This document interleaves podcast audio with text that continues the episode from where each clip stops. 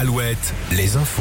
Denis Lebars, bonjour. Bonjour Arnaud, bonjour à tous. Le préfet de la Vienne vient de prendre deux arrêtés interdisant les rassemblements festifs à caractère musical non déclarés pour ce week-end. La préfecture de la Vienne disposerait d'informations selon lesquelles une rêve partie pourrait rassembler plusieurs milliers de personnes, sans oui, ce week-end dans le département. L'inscription de l'IVG dans la Constitution, l'avant-dernière étape du parcours législatif a été franchie hier. Le Sénat a finalement dit oui au texte hier soir. La dernière étape, ce sera lundi à Versailles avec le vote du Congrès qui réunit députés et sénateurs. Nouveau mouvement d'humeur dans un hôpital. Le personnel des urgences du centre hospitalier du Mans est appelé à faire grève aujourd'hui avec un rassemblement en début d'après-midi. Les syndicats dénoncent les conditions d'accueil des urgences au CHU du Mans.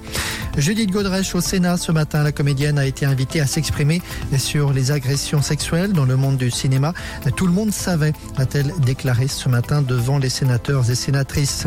Mais pas seulement dans le cinéma, dans le même temps, on apprend que trois nouvelles plaintes ont été déposées contre Patrick Poivre d'Arvor.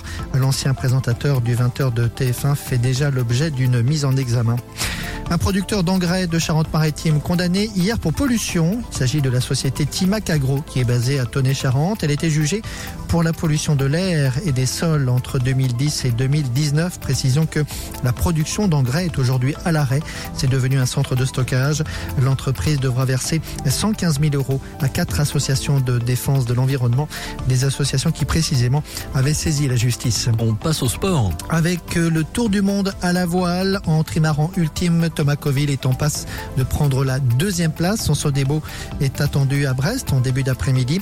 Et puis la Youth La Ligue des champions des U19. Les Nantais se sont qualifiés pour les quarts de finale. Prochain match dans deux semaines au stade de la Beaujoire à Nantes. Bonne journée à tous.